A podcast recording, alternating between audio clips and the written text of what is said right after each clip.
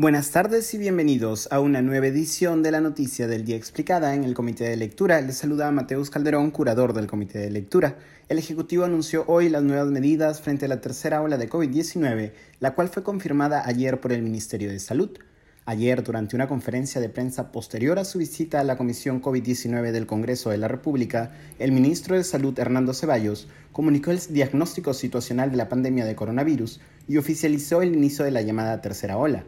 Si bien en la conferencia se anunciaron las acciones a tomar por el sector salud, tales como la importación de kits de cuidados intensivos o la implementación de puntos COVID, la comunicación de medidas referente a toques de queda se reservó para hoy, después de la sesión de Consejo de Ministros. La conferencia de hoy, dirigida por la primera ministra Mirta Vázquez, se centró en las nuevas medidas para las regiones declaradas en alerta de nivel alto por COVID-19.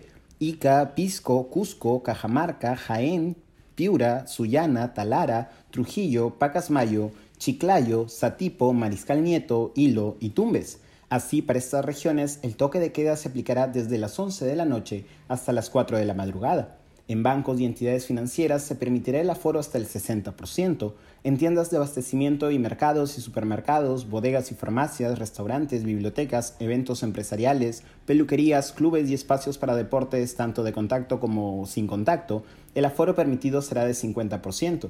En casinos y tragamonedas, lugares de culto, sauna y spa y gimnasios, el aforo permitido será del 40%. El ministro Ceballos ha descartado por ahora la posibilidad de una cuarentena nacional cuarentenas planteadas como las que hemos tenido al principio de la primera ola, nosotros no los consideramos. Puede ser una cuarentena focalizada en un determinado lugar con una situación especial, pero la cuarentena nacional como se planteó no nos parece conveniente, no dio resultados porque además somos un país con 70% de informalidad. La gente tiene que salir para ganarse la vida y no la puedes obligar a quedarse en la casa permanentemente.